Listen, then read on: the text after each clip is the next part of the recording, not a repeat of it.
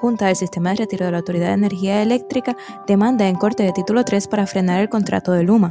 A su vez, Pago a Luma encuentra escollos en la legislatura. Departamento de Educación se prepara para la reapertura de escuelas. Comité de Recursos Naturales de la Cámara Baja Federal tendrá vista pública sobre resolución que busca reconocer severos defectos en los casos insulares.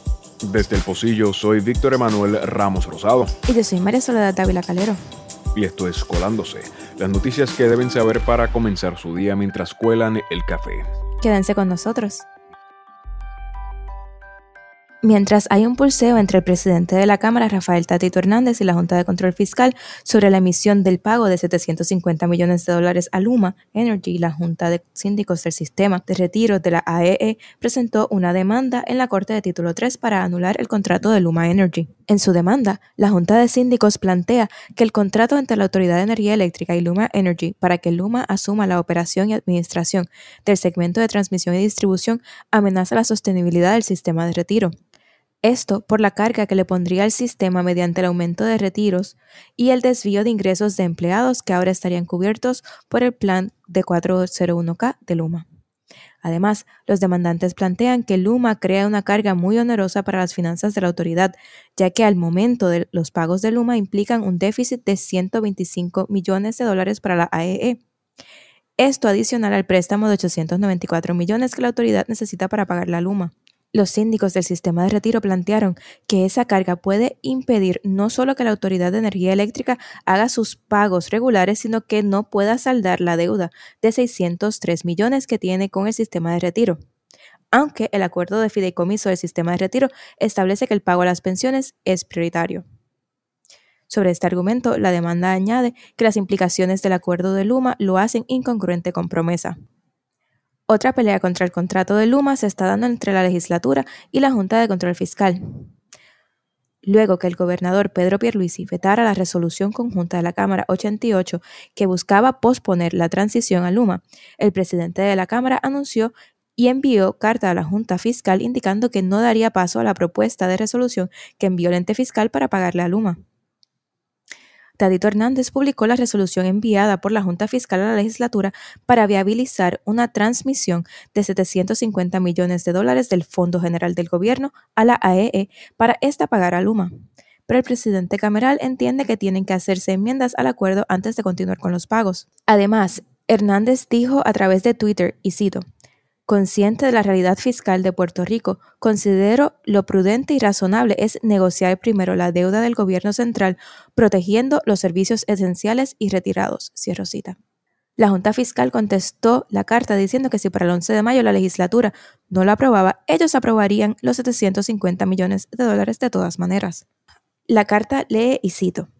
Si la Asamblea Legislativa no adopta ni presenta un presupuesto que la Junta de Supervisión determine bajo su sola discreción que cumple con la sección 202D de promesa, la Junta de Supervisión certificará el presupuesto para el financiamiento de la cuenta de reserva de la AEE e y será considerado aprobado por el gobernador y la legislatura bajo la sección 202E de promesa. Cierro cita.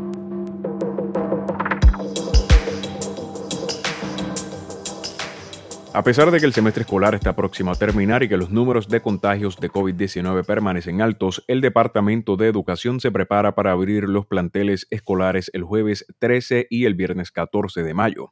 En una carta circulada a la comunidad escolar, el secretario interino Eliezer Ramos Párez informó las directrices para el reinicio de clases presenciales. El documento lee y cito, considerando que las circunstancias han ido cambiando ante un acelerado proceso de vacunación, el Departamento de Educación Educación de Puerto Rico reiniciará las clases presenciales en conformidad con la nueva orden ejecutiva 2021-032 que tendrá vigencia a partir del lunes 10 de mayo. Si Rosita. El calendario establecido dicta que además de la apertura los días 13 y 14, el lunes 10 y martes 11 el secretario se reunirá con los superintendentes regionales y el miércoles 12 los directores escolares se tendrán que reunir con el personal docente. El documento destaca que la escuela escuelas que no estén certificadas o que se encuentren en municipios en código rojo no podrán recibir estudiantes, pero le da la facultad a los directores para convocar a todo el personal docente y no docente a trabajar de manera presencial a partir del miércoles. Los estudiantes que asistan de manera presencial a las escuelas tendrán un horario de 8 a 11 y media de la mañana. Los comedores escolares ofrecerán almuerzos en modalidad to go y habrá servicio de transportación escolar para los estudiantes que lo necesiten sobre la visión del Departamento de Educación de cara a la situación que enfrenta el país, la carta lee y cito. Nuestra meta es ganar la batalla a esta pandemia que hoy nos aflige, manteniendo a nuestros estudiantes y empleados seguros en los escenarios de aprendizaje y trabajo, observando con rigor las medidas de protección para evitar la propagación del COVID-19. Cierro cita.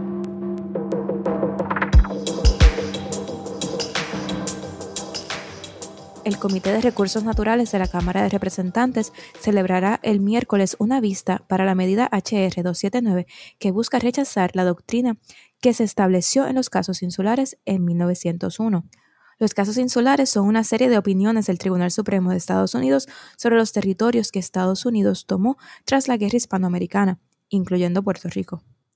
En estas opiniones se establece la doctrina de los territorios no incorporados. A diferencia de los territorios incorporados, estos nuevos territorios no estaban en camino a la anexión y no les aplicaría automáticamente las protecciones constitucionales. La medida fue presentada por el presidente del Comité de Recursos Naturales, el congresista Raúl Grijalva, junto con otros 12 coautores, entre los que están la comisionada residente Jennifer González y los delegados de los otros territorios, así como la delegada de Washington, D.C. Además, los congresistas Richie Torres, Nidia Velázquez y Darren Soto también aparecen como co-sponsors de la medida.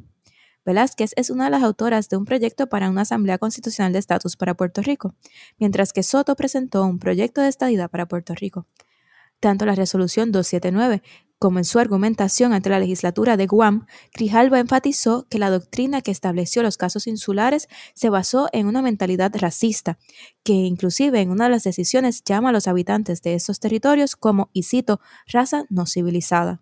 On March 26, myself, Representative San Nicolás, and six other members of the U.S. Congress introduced a bipartisan resolution rejecting the earliest 20th century Supreme Court decisions known as the insular cases as racist and contrary to the U.S. Constitution.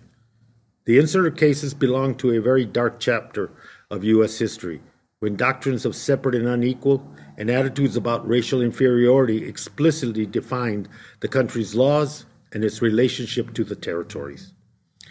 We cannot erase this harmful past but as legislators, we have an obligation to make sure its legacy does not extend into the future. The insular crisis established an unequal legal and political relationship between the United States and its territories. Unfortunately, this legacy of inequality and, and neglect continues to be reinforced today with the exclusion of U.S. citizens living in the territories from voting in national elections and participating in critical federal benefit programs. La resolución también resalta la conexión entre la doctrina de los territorios no incorporados y la de igual pero separado, que se estableció en el caso de Plessy v. Ferguson.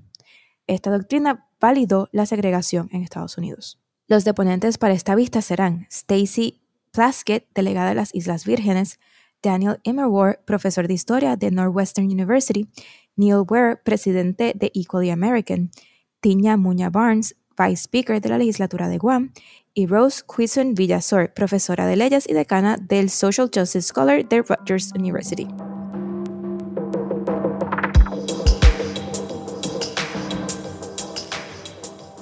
Se está dando una dinámica interesante en ese pulseo entre la Junta de Control Fiscal y el gobierno local.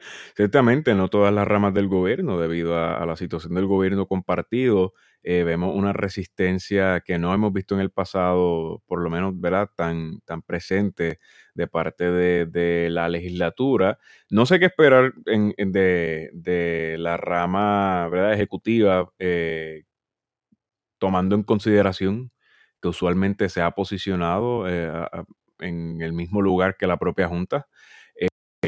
Pues, obviamente hay intereses compartidos en ese sentido, eh, pero a la misma vez me parece un poco preocupante, ¿no? Las medidas que está dispuesta a tomar la Junta en referencia al tema del contrato de Luma. No sé qué, qué pienses tú, eh, María Soledad.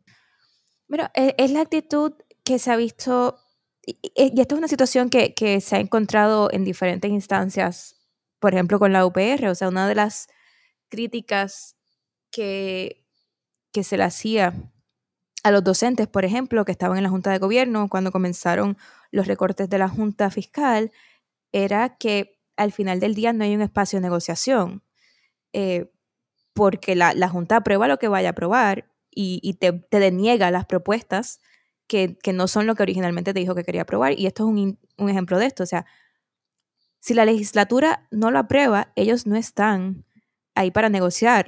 básicamente les dice, o me dices exactamente lo que yo quiero que, tú me digas o como quiera yo lo voy a probar. Hay que ver si están dispuestos a verdaderamente hacerle un frente, porque eso pues implica otras acciones. Lo que hemos visto en el pasado es que aunque a veces pueda haber una tensión inicial, eh, eventualmente la, la, legislatura pues ha cedido o la Junta de Gobierno de la ha cedido, la Junta de, de, la Autoridad eh, ha cedido. Así que hay que ver si se repite lo que se ha dado o si ha llegado a un punto en la coyuntura política que se sigue, que se sigue manteniendo. Eh, perdón, que, que, que habría un cambio en, de estrategia y que, y que tratarían de empujar más que antes. Bueno, y hablemos de la incomprensible decisión del Departamento de Educación de abrir planteles a, apenas dos semanas de que acaben las clases en eh, Puerto Rico. ¿A quién se le puede ocurrir una decisión como esta, verdad? Pareciera una decisión de política pública bastante, eh, poco sabia, eh, considerando eh, no solamente el poco tiempo que falta para que acabe el semestre, sino las condiciones bajo las que se encuentra el país. El propio informe semanal de, de, la semana pasada todavía ponía a más de 60 municipios a nivel rojo, lo cual imposibilita que en la vasta mayoría de los, de, de los planteles escolares puedan abrir una vez más. Así que, ¿por qué estamos cayendo? Ahora se convierte en una pregunta de por qué se insiste con, tanta fuerza, con tanto recurso y con tanta voracidad la cuestión esta de, abrir la escuela en una coyuntura donde claramente no deberían estar abiertas. Mira, yo no, e, esa es la parte que yo no, hay dos aspectos. Uno, eh, los expertos han dicho si, si quieres abrir las escuelas, tienes que priorizar las escuelas y no abrir otras cosas. Eh, y eso no es lo que se está dando. Sobre la estrategia particular, pues, como tú habías dicho, o sea, si el semestre ya se está acabando, y anyways, no, esto no es una apertura amplia de escuelas, esto es una apertura puntual de algunas escuelas por un horario sumamente reducido. Así que yo, yo creo que los niños, eh, las niñas, de, Puerto Rico han pasado un año eh, fuerte. Yo entiendo que hay un problema de rezago académico porque ciertamente la educación a distancia no llegó a la mitad de lo que se había prometido que podría ser, eh, pero, pero esta no es la manera. Y, y tú abrir un cúmulo de escuelas eh, por un horario reducido tampoco va a combatir la, el rezago académico que se creó en este año. Así que no sé por qué no mejor organizarse para asegurarse que en agosto tengan más herramientas para poder eh, tener una apertura más organizada y poder atender eh, los rezagos y las lagunas que se pudieron haber creado en este pasado año académico. Pero, este, eh, otro tema, Puerto Rico ha estado varias veces en estos meses en boca del Comité de Recursos Naturales por los proyectos de estatus, pero ahora hay una medida que es más amplia, que es en general mirar la, doctrina de los territorios no incorporados. Y de hecho, Puerto Rico, aunque, aunque eh, hay, el juez puertorriqueño Gelpi está citado en el proyecto, no hay ningún deponente de Puerto Rico, hay, de, hay, profesores y hay eh, deponentes de otros territorios. Así que no sé, me parece, me parece que Grijalva está tratando de empujar el tema. No sé cuánto apoyo tenga esa discusión eh, en el marco más amplio del Congreso, que eso es otra de las cosas que, que habría que ver. Mira, ahí ha habido una resistencia históricamente de parte del gobierno estadounidense, de todas sus ramas, de atender este asunto de los casos insulares, ¿no? Yo creo que hay, por una parte hay un asunto de conveniencia, por otra parte hay un asunto de vergüenza que pues muchas personas a nivel de gobierno sienten de, las políticas eh, racistas que, que, que estas que estas doctrinas establecieron durante, durante ese tiempo tan importante, eh, ¿verdad? De ese inicio del, siglo, del siglo pasado. Eh, así que ciertamente va a estar interesante ver la dinámica que se va a estar dando. Creo que también me parece muy llamativo el hecho de que se están uniendo las voces de todos los territorios, no solamente un grupo específico ni ni siquiera uno solo, como suele, suele suceder eh, muchas veces, ¿verdad? Hemos visto en el caso de Puerto Rico que se presenta a Puerto Rico exclusivamente. Eh, así que definitivamente va a estar interesante ver esto, cuán efectivo sea o cuán, ¿verdad? Real eh, efectos reales pueda tener está por verse. Dependerá del, del, compromiso real que haya en el Congreso para atender el asunto con la seriedad camerita. Pero definitivamente me parece que es un primer paso bastante interesante. Además, aquí otras noticias que deben saber para el día de hoy. Ayer un hombre identificado como Salil Azaberi fue arrestado por dispararle a un perro en un campo de golf ocasionándole la muerte. Los eventos se dieron en el Hotel Windham Grand Río Mar en el municipio de Río Grande. Saveri fue detenido luego de que las autoridades fueran alertadas del incidente, pero luego salió en libertad bajo fianza. El hombre enfrenta cargos por la ley de maltrato de animales y violaciones a la ley de armas. Una mujer identificada como Keila Díaz Morales confesó al asesinato de José Botella Juarbe, quien había sido reportado desaparecido. El tribunal de Bayamón encontró causa para arresto y le impuso una fianza de 51 mil dólares que la imputada no pudo prestar. Y finalmente, la demanda por vacunas de COVID-19 en los Estados Unidos se ha reducido de manera preocupante. A pesar de que el 43% de su población aún no ha recibido ninguna dosis, algunos estados han reducido la cantidad de vacunas que reciben. Según The Associated Press, estados como Carolina del Norte y Connecticut las redujeron a 60% y 26% respectivamente. Esta reducción, según el New York Times, se debe a una mezcla de personas que no han recibido vacunas debido al nivel de pobreza, porque viven en zonas muy alejadas, porque son escépticos o porque simplemente no quieren la vacuna. Muchas gracias por acompañarnos y esperamos que se unan también mañana a nosotros para guiarles por las noticias más importantes que deben conocer para empezar su día. Si les gusta el producto de Colándose o tienen comentarios que quieren hacernos llegar, pueden escribirnos a posillopodcast.gmail.com o pueden seguirnos en nuestras redes sociales bajo el Posillo PR. Además, pueden dejarnos un rating o un review en Apple Podcasts. Nuestro trabajo es accesible y libre de costo y para mantenerlo de esa forma necesitamos de su ayuda. Pueden suscribirse a nuestro Patreon a través de patreon.com slash elposillo y apoyar nuestro periodismo independiente con su contribución. También pueden hacer donaciones directas por ATH Móvil. En la sección de Pay a Business busquen El Pocillo PR y pueden hacer llegar cualquier ayuda. Mi nombre es María Soledad Dávila Calero. Y yo soy Víctor Emanuel Ramos Rosado. Esto fue Colándose. Nos vemos mañana.